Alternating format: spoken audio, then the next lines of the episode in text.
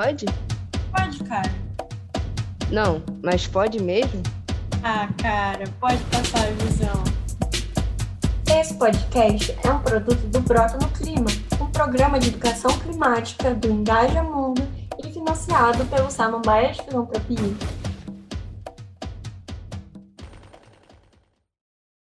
Fala aí, galera. Esse é o Pode Passar a Visão, um podcast de cinco episódios topzeiras apresentado pelas Bias, Ana Beatriz e Beatriz Carvalho. E no episódio de hoje, nós vamos passar a visão sobre soberania alimentar e agroecologia. Cola com a gente.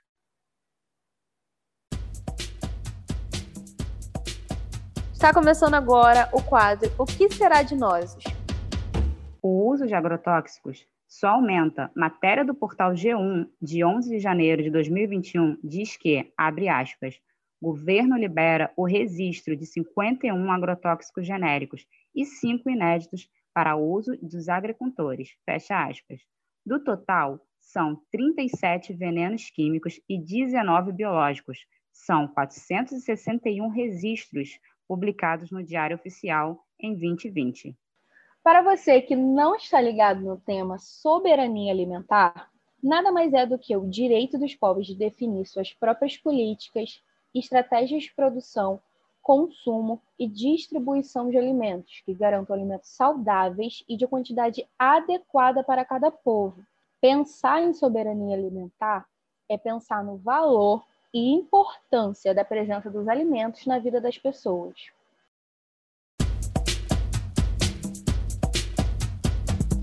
Estamos começando agora o quadro Passando a Visão.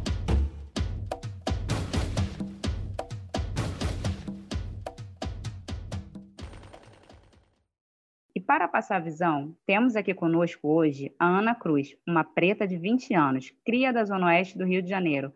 Atua como educadora popular e coordenadora no Instituto de Formação Humana e Educação Popular, ela também possui formação em agroecologia pela Universidade Rural do Rio de Janeiro e atualmente cursa graduação em pedagogia pela mesma instituição. Seja bem-vinda, Ana.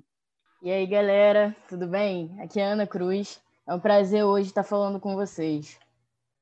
E também, para passar a visão, temos conosco hoje a Lorena Portela, doutoranda na Escola Nacional de Saúde Pública Sérgio Arouca, da Fiocruz.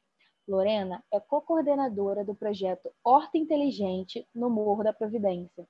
Seja muito bem-vinda, Lorena. E aí, galera? Muito grata pelo convite. Ana Cruz, pode passar a visão para a gente? Povo preto, pobre, periférico tem sofrido as consequências da falta de segurança alimentar e como garantir a soberania alimentar dos povos? Eu acho que antes da gente falar sobre a falta de segurança alimentar, a gente precisa falar da garantia da alimentação dessas pessoas. E são essas pessoas as que mais são afetadas hoje em dia, que é a população periférica, que também é a população preta, que também é a população que não tem dinheiro. E aí o Brasil, depois de muito tempo, volta a integrar o mapa da fome. Então, é, é da gente pensar assim, por que, que a gente voltou? Se desde 2014 a gente já não estava mais lá. Pensar quem são essas pessoas, né? Segundo as pesquisas, são cerca de 14 milhões de pessoas que estão na extrema pobreza nesse momento, dentro do território nacional, e que estão com insegurança alimentar e que estão com diversas inseguranças que também estão ligadas à saúde. E aí, pensando nisso, garantir a alimentação dessas pessoas é fundamental porque a nossa alimentação ela é basicamente feijão e arroz. E quando a gente não tem feijão e arroz, o que, que a gente come, né? Então, muito antes de falar, talvez, sobre a garantia nutricional, a gente precisa muito discutir a garantia alimentar. Mas eu acho que depois do processo né, que a gente tiver sobre a garantia alimentar dessas pessoas, a gente precisa falar da garantia nutricional. E a garantia nutricional, ela vem através da nossa alimentação, né? Então, não é comendo fast food, não é comendo salgadinho que a gente está se alimentando bem. Eu acho que isso já é um conhecimento disperso. Mas como que a gente faz isso? Como que a gente reeduca essas pessoas? Existem programas governamentais que estão diretamente ligados a isso. E programas também que foram atacados né, durante a gestão governamental atual. Mas aí, como que esse povo tem sofrido? Eu acho que principalmente na pandemia a gente tem visto bastante né, a falta de de segurança que as pessoas têm sofrido. E é uma falta de segurança tanto sanitária, quando a gente pensa na falta de sabão, na falta de álcool, na falta de comida, então não tem saúde. Então, se não tem saúde, a pessoa morre, né? E aí é muito pesado pensar isso, mas é uma realidade que está sendo vivenciada, assim, no nosso país. E aí, pensando em como a gente garante a soberania alimentar para esses povos, a gente precisa pensar em como esses povos também podem estar dentro dessas discussões. E como não só estar tá dentro dessas discussões, mas como estar tá ativo também nessa frente. Existem algumas iniciativas hoje em dia de coletivos e de articulações que estão garantindo alimentação para esse povo, né? para o povo das favelas e para o povo das periferias, através de hortas urbanas, através de doações de alimentos, mas eu acho que mesmo assim o, o, discurso que a gente precisa ter é um discurso muito mais aprofundado, de como também unir campo e cidade. Eu acho que a partir do momento que a gente começa a discutir e caminhar as nossas discussões para pensar como essas duas partes dentro do nosso território conversam e como principalmente elas conseguem colocar para frente essa discussão garantindo a alimentação das pessoas e não focando em que tem mamão o ano todo no mercado, sabe? Né? De que como alimento básico que a gente tem não é aquele que a gente sempre compra no mercado, mas talvez é um alimento de época. Eu acho que a partir disso a gente começa a falar sobre a soberania alimentar, sobre aquilo que o produtor produz para si, mas também pode produzir para a cidade, sabe? Eu acho que são a partir de pequenos passos que a gente começa a dialogar com as pessoas e também são a partir de pequenos passos também que a gente começa a transformar a nossa realidade. E é a partir de muita crítica também que a gente faz isso. Lorena, pode passar a visão para a gente de como a cadeia de produção atual, a monocultura e o uso de agrotóxicos é tão prejudicial e como isso afeta diretamente a segurança alimentar do povo brasileiro?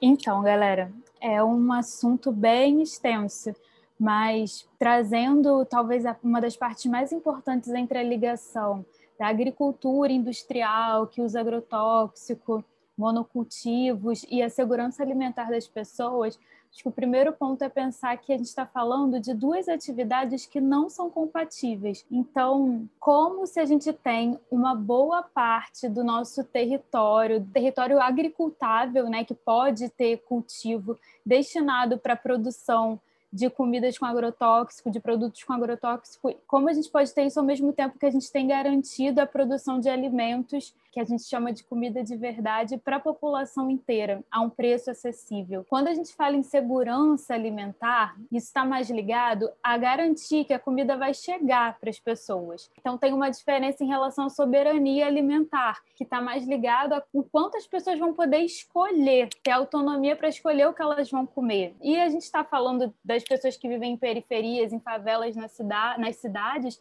e apesar de oficialmente o Brasil ser considerado um lugar com mais população urbana do que né, nas cidades do que no campo, isso é mais uma descrição oficial. Mas se a gente for olhar mesmo para o Brasil, tem muitas áreas que a gente considera urbanas, mas as pessoas ainda têm modos de vida muito rurais. Então, quando a gente vai pensar em segurança alimentar do povo brasileiro inteiro, a gente tem que olhar para as pessoas que vivem nas cidades, nas suas diversas classes sociais, mas também no povo que vive em outras regiões que são ainda florestas, litorais, ou em áreas de agricultura, né? E quando a gente tem muita, muitas áreas do, do país em que a atividade principal de agricultura não é para alimentar a população, vai para fora, que é o que a gente chama de commodities, né, que são os produtos agrícolas, como a soja, o algodão, o milho, que não vão produzir comida para a mesa das pessoas, mas vão virar ração para o gado ou vão diretamente para outros países, direto para exportação. Essas atividades, elas não só trazem vários prejuízos para o ambiente, né? consomem muita água, contaminam o solo por causa do, da quantidade de veneno, destroem a fertilidade do solo em muito pouco tempo. São a principal causa de desmatamento no país. E não apenas esses são os danos, mas elas impossibilitam uma outra forma de agricultura, porque elas ocupam o espaço dessa outra forma de agricultura. E aí, com isso, a gente fica cada vez mais dependente do preço dos alimentos e do acesso aos alimentos através gran... das grandes redes de mercado. Mesmo que a gente não entre nem na capacidade de soberania, de escolher o que vai comer, a gente esteja falando só das, das pessoas poderem comer. Ainda assim, quanto mais a, a, uma agricultura desse tipo é incentivada, mais a gente fica dependente é, de uma cadeia de mercados que vão determinar qual é o preço da comida. Tem muito a ver com o fato da comida, de, de, dos alimentos nessa lógica industrial, eles serem um produto. Eles não, a, o principal objetivo de um produto é gerar lucro e não alimentar as pessoas. Então, os preços vão variar de acordo com as necessidades do mercado e não da população. Então, esses são alguns dos pontos para a gente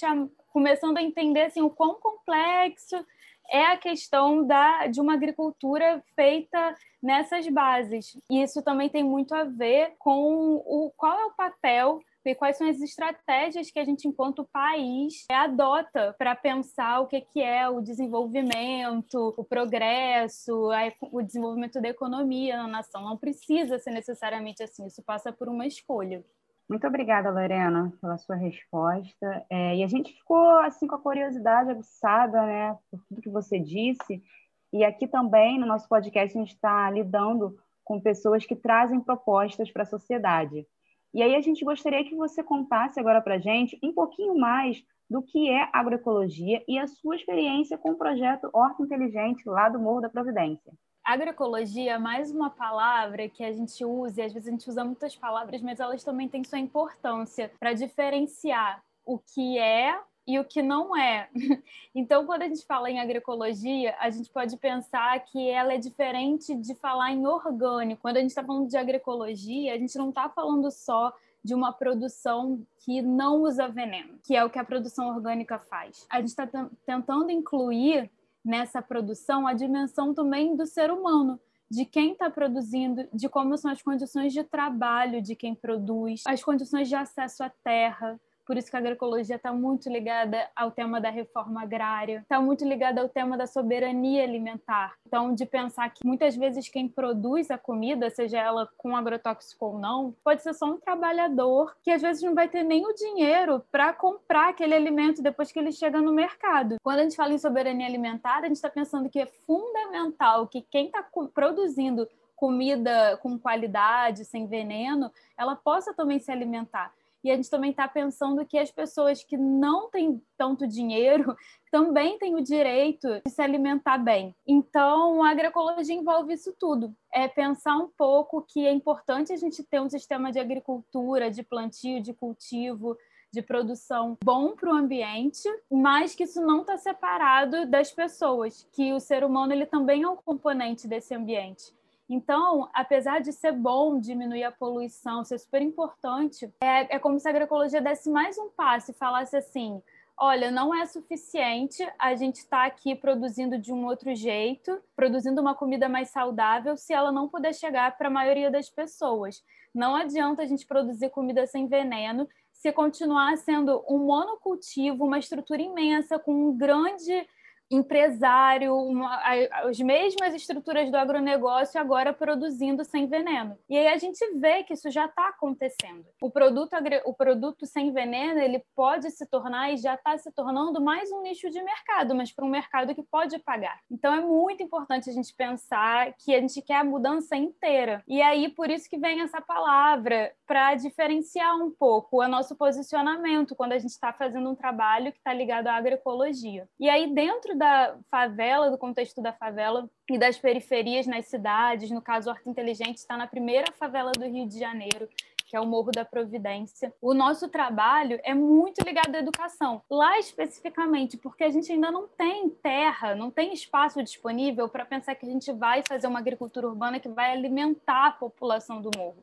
ou então que a ponto de gerar renda para as pessoas viverem disso. Tem outros projetos de agricultura urbana em outras cidades, e mesmo no Brasil, que tem essa função. Mas no nosso caso, a gente pensa muito como uma prática pedagógica. Então a gente tem áreas sim de plantio, a gente planta em agrofloresta, a gente planta sem veneno. Isso é uma parte super importante do trabalho, mas a função disso é que as crianças e os moradores e as pessoas que estão lá com a gente possam é, se relacionar de outra maneira com o espaço que elas vivem. É um trabalho de dia a dia, é um trabalho bem pequeno. Eu comecei em 2016, mas ele foi criado em 2015 pela Elisângela, que é uma moradora lá do Morro. Ela é natural de Vitória da Conquista, da Bahia, e veio, como muitas outras famílias, para viver no Rio de Janeiro. Ela vivia no interior e plantava é, na sua casa. E aí chegou aqui uma realidade completamente diferente, a relação com o lixo, né, a qualidade da alimentação. E teve essa ideia de começar um projeto onde as crianças pudessem é, ter algum contato, ter uma infância um pouco mais próxima é, da natureza. E eu entrei para dar um apoio nesse projeto e desde então a gente segue juntas e agora com uma outra parceira também lá do Morro. E é um trabalho de dia a dia. E a gente sabe ao mesmo tempo que é um trabalho muito pequeno, né? Que a gente ouve também toda essa conjuntura de pensar que são milhões de hectares, né, de terras no Brasil, que o agronegócio é super forte, que tem muito veneno, que a gente está numa situação muito difícil.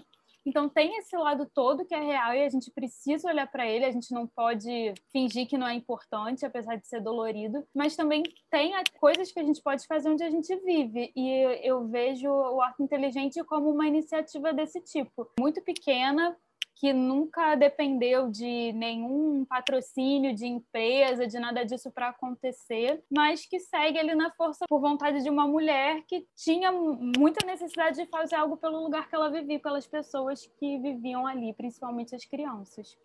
Muito obrigada, Lorena, mais uma vez pela sua contribuição e assim que a gente tenha mais hortas inteligentes pelas favelas do Brasil. E aí, galera, eu venho trazer para vocês uma pesquisa que diz assim: atualmente, o Brasil é tido como o maior comprador de agrotóxicos do mundo, apesar de alguns grupos a favor dos químicos tentarem distanciar o país do primeiro lugar com estratégias que fazem o consumo parecer menos prejudicial e abrangente. Segundo a revista Galileu, entre 2000 e 2010, o consumo de agrotóxicos no mundo aumentou 100%, enquanto no Brasil esse aumento chegou a 200%. Em 2009, o Brasil consumiu 790 mil toneladas desse veneno. Nesse cenário, a legislação contribui para o uso contínuo de químicos no campo, facilitando os pedidos por parte das empresas de revisão das pesquisas e avaliações desses tóxicos, utilizando de várias estratégias para impedir que a Anvisa proíba o uso. Ana Cruz, pode passar a visão para gente. É comida ou é mercadoria? Isso é justo? Como você vê isso a partir das suas experiências nessa área? Conta para gente. Essa pergunta é muito interessante, né? Comida ou mercadoria? Porque quando a gente para para pensar, mercadoria é tudo aquilo que a gente tem de alguma maneira e vende, né? Aquilo que a gente atribui um valor. E aí, qual é o valor que a gente atribui à comida, né? Qual é o valor que a gente atribui à alimentação? Esse valor é um valor que, quando a gente está falando, a gente está falando de um valor nutricional ou a gente está falando simplesmente de um valor que tem a ver com o valor do mercado. E aí, pensando nisso, se é justo ou não, mais uma vez eu penso é, no sistema e na forma como a gente acaba tocando as coisas né, na vida. Se a gente parar para pensar como o capitalismo interfere na garantia desses direitos, então a partir do momento que a gente entende que o objetivo do mercado, o objetivo né, do agronegócio é simplesmente gerar lucro e não alimento, a gente entende porque tanta gente hoje em dia passa fome. E a gente entende que não é justo. Porque a partir do momento que alguém passa fome, né? Ou então, a partir do momento que alguém se alimenta, mas ainda assim, esse alimento não é um alimento que vai dar saúde, vai dar garantia alimentar para essa pessoa, garantia alimentar nutricional para essa pessoa, não é uma alimentação adequada, não é uma alimentação saudável. Então, será mesmo que é justo? Eu acredito que não. Então, é comida ou mercadoria? É comida. É comida que a gente quer, é por comida que a gente luta. E aí, pensando nas minhas experiências em relação a isso, mais uma vez eu cito a pandemia, né? Porque foi um processo que me, me aproximou muito em relação a, a pensar um pouco melhor sobre todos esses processos de comida e a garantia alimentar das pessoas, para pensar também a garantia nutricional. E no ano de 2020 eu me aproximei muito de um grupo que se formou na Zona Oeste, que foi a Teia de Solidariedade. A Teia de Solidariedade, ela é construída por mulheres e essas mulheres se preocuparam lá no início da pandemia ainda com chefes de família que têm seus filhos, né, que perderam os empregos ou que já estavam desempregadas e já estavam né, sofrendo diversas violências. E aí elas pegaram e pensaram: como que a gente consegue ajudar essas mulheres através, principalmente nesse momento de extrema dificuldade, né, de extrema necessidade, tanto em relação à saúde quanto em relação à, à alimentação. A partir disso, elas começaram a arrecadar fundos através de campanha online, enfim, através dos seus próprios, do seu, seu próprio bolso, né, para garantir o mínimo para essas famílias, que era alimentação né, e alguns produtos de higiene, para essas famílias continuarem existindo né, e resistindo a tudo isso que estava vindo. E aí, a partir disso, esse movimento foi crescendo, esse movimento foi tomando corpo, e essas mulheres também entraram, enfim, na campanha do Rio contra o Corona. E o trabalho que elas fazem na Zona Oeste é um trabalho muito grande. E esse trabalho foi tão grande, é grande até hoje, porque elas ainda estão em movimentação e elas ainda estão construindo, que no início, enquanto elas só distribuíam alimentos secos, né, os alimentos que a gente vê na cesta básica, como macarrão, como feijão, arroz, o fubá, são alimentos que a gente entende como básico na nossa alimentação, e aí é, é se questionar também, né, por que, que a gente entende esse alimento como básico, de, devido a um processo histórico, o, o arroz e feijão, ele entrou né, na alimentação do brasileiro como um alimento básico, se não, se não tem arroz e não tem feijão, não tem alimentação direito, mas aí como que você você fala isso para uma família que não tem arroz, não tem feijão, mas tem um macarrão, mas tem um fubá, né? Mas continuando. É, elas começaram distribuindo alimentos secos, e aí, depois de algumas conversas, né? E outras parcerias com mulheres da Zona Oeste, elas começaram a entender também que esse processo da doação de alimentos estava para além também de só garantir a alimentação dessas pessoas. Elas precisavam também garantir o valor nutricional do prato dessas pessoas. Então, elas também começaram a, fazer um processo agroecológico dentro da atuação. E aí, a partir da, aquisição né, que elas faziam de agricultores que são da Zona Oeste, que produzem agroecologicamente e produzem também organicamente, né? Mas elas sempre estão em busca né, desse fortalecimento, antes de tudo, dessa agricultura que também foi afetada durante o processo da pandemia, e isso é muito importante de ressaltar. Né? Não são só as famílias, mas também as famílias que produzem alimento e alimento saudável também foram afetadas durante esse processo. E aí, a partir disso, elas começaram a adquirir esses alimentos e colocar também. Então, a, além dos alimentos secos, como feijão e arroz, elas também estavam distribuindo os alimentos frescos. Estavam distribuindo a banana, estavam distribuindo o alface, estavam distribuindo até mesmo as plantas que a gente, por vezes, acha que não são comestíveis, mas são. Né? Hoje em dia, são plantas um pouco mais conhecidas, como a Ora pronobis, e a partir disso também elas estavam falando do valor nutricional dessas plantas, né?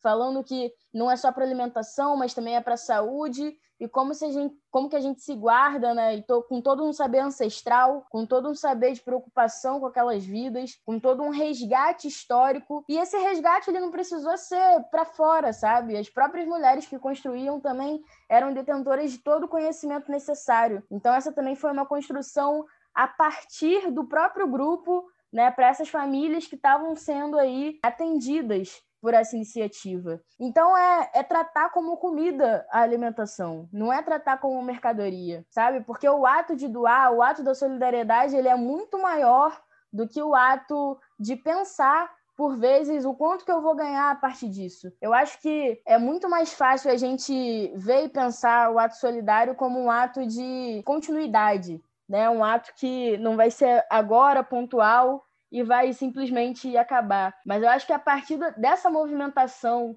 né, e dessa organização da articulação que é e foi e está sendo ainda teia, como que essas outras famílias também não constroem, né, dentro da sua própria realidade, formas de, de continuar, né? Então, é comida e não é mercadoria. Eu acho que quando a gente passa por esses processos e quando a gente entende, quando a gente passa também para frente, a gente ganha muito mais. Muito obrigada, Ana, pela sua fala. Foi muito interessante tudo que você falou até aqui, assim como a Lorena. Vocês trouxeram consciência social para os nossos ouvintes. E aí, pensando nesse contexto, vocês podem passar a visão de como todos nós, cidadãos, podemos tomar atitudes que possam mudar isso? Fiquem à vontade para responderem na ordem que preferirem. É, eu acho que a gente pode tomar atitude a partir desse podcast.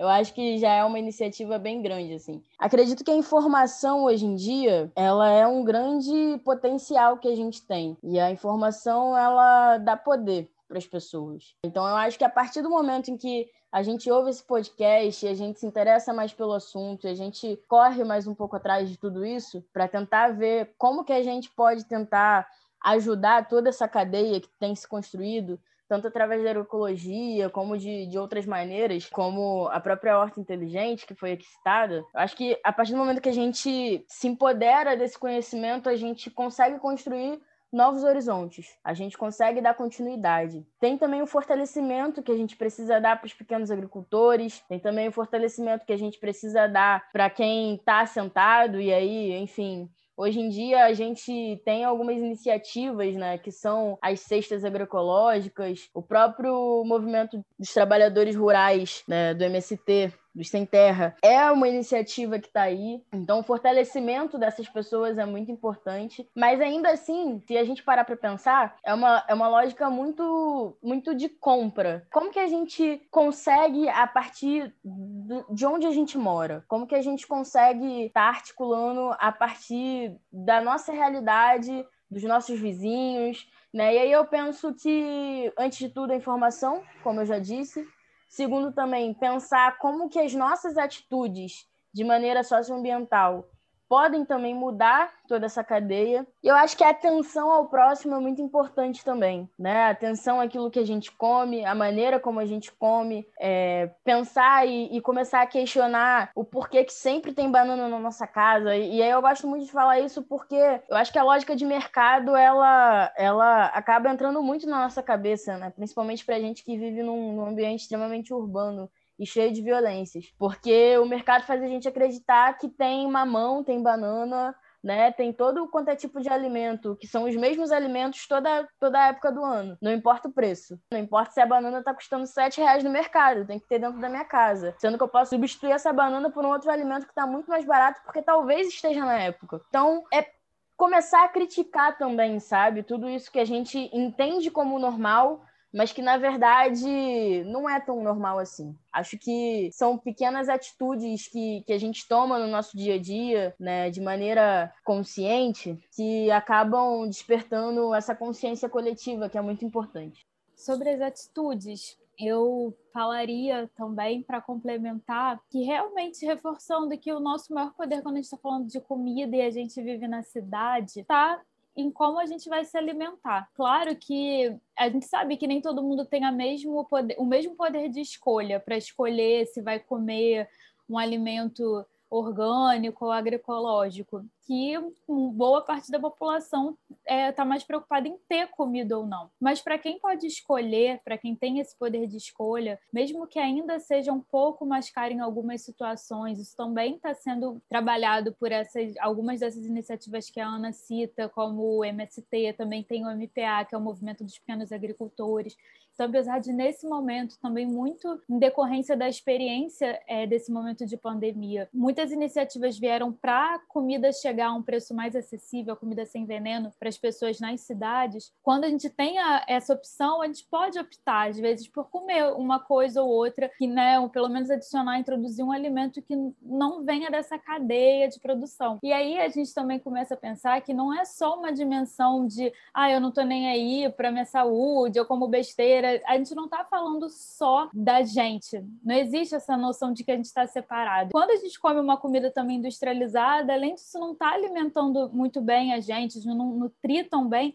a gente também está contribuindo, colaborando para toda uma cadeia que está pro produzindo muito sofrimento, não só dos animais, da terra, né, das, das, dos recursos, dos bens naturais, mas também de toda uma população que não está podendo produzir do jeito que produzia, que foi expulsa dos seus territórios. Então, a gente da cidade, a gente pode pensar na nossa responsabilidade enquanto consumidores, mas ser cidadão não é só ser consumidor, então a gente também tem que tomar cuidado com isso. Então, acho que tem uma parte muito importante de procurar conhecer, se informar sobre os projetos que estão ligados a essa iniciativa. Tem projetos locais nas cidades, a gente pode dar apoio ou participar como voluntário, ou tomar a iniciativa de começar a pensar pequenos gestos que você pode fazer no seu bairro ou na, na favela, no lugar que você mora. Mas também tem projetos que são mais nacionais e aí a gente pode se informar e buscar informação neles, seguir nas redes sociais. Existe um projeto muito importante que é a campanha contra os agrotóxicos e pela vida. Ela é da Fundação Oswaldo Cruz e de várias outras organizações do Brasil que trazem informações e fazem uma pesquisa muito importante sobre como está o consumo de agrotóxico, quais são as contaminações no Brasil. E a gente pode apoiar eles, é, mesmo que seja só seguindo. A gente pode também entrar em contato com organizações como a Articulação Nacional de Agroecologia, que também faz todo um trabalho super forte no Brasil inteiro para apoiar diretamente e fomentar as redes das pessoas que trabalham produzindo, né, dos pequenos produtores, agricultores e agricultoras que trabalham sem veneno, do modo cultural, histórico, e às vezes eles têm muita dificuldade de conseguir vender seus produtos, ou se sentem isolados, ou são ameaçados diretamente. Então, tem todo um trabalho também que é mais nesse nível de instituições que é muito importante a gente olhar e acompanhar. Por fim, eu também acho que é muito importante a gente olhar para a dimensão da política mesmo, né? Tudo isso que eu falei é política, mas da política institucional, do, da nossa decisão, para quem já tem idade para votar,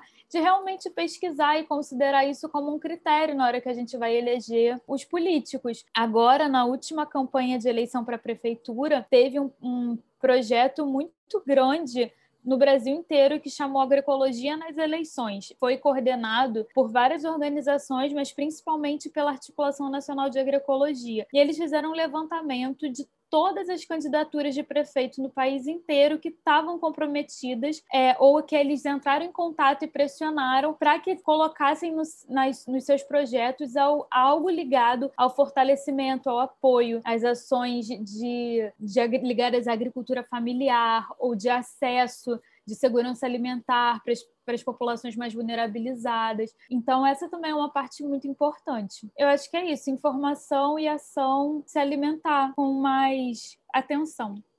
Muito, muito obrigada pela participação, Lorena, Ana Cruz. Muito obrigada. Nós amamos esse tempo. É, a fala de vocês foi com certeza muito enriquecedor para nós e eu tenho certeza que para todo mundo que está ouvindo. Esperamos que você que está ouvindo tenha entendido sobre o tema, mas saiba que tem uma solução. Isso aí, galera. Espero muito que vocês tenham gostado do nosso episódio, do nosso podcast Pode Passar Visão. Continuem acompanhando daqui para frente. Bem, e agora, para finalizar com chave de ouro, vamos ouvir o Rafael, mais conhecido como viajante lírico e poeta da Zona Oeste Carioca.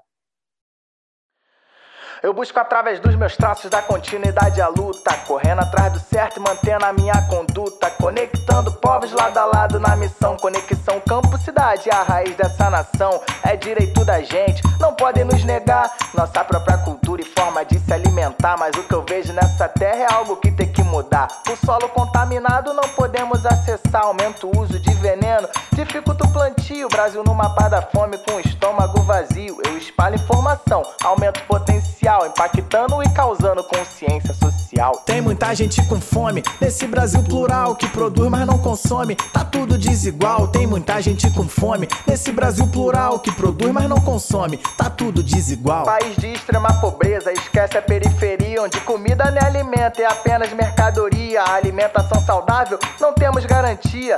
Nutrição para nós é só feijão de cada dia. Um país que só o pobre carrega a cruz. Não se tem um alimento nem para aquele que produz. Por mais dignidade que eu vou me expressar, minha revolução é verde para poder esperançar. Tem muita gente com fome nesse Brasil plural que produz, mas não consome. Tá tudo desigual. Tem muita gente com fome nesse Brasil plural que produz, mas não consome. Tá tudo desigual. Tem muita gente com fome nesse Brasil plural Brasil que produz plural. e não consome. Tá tudo desigual. Tem muita gente com fome nesse Brasil plural que produz, mas não consome. Tá tudo desigual. Mente ativa. Brota no clima. Chega!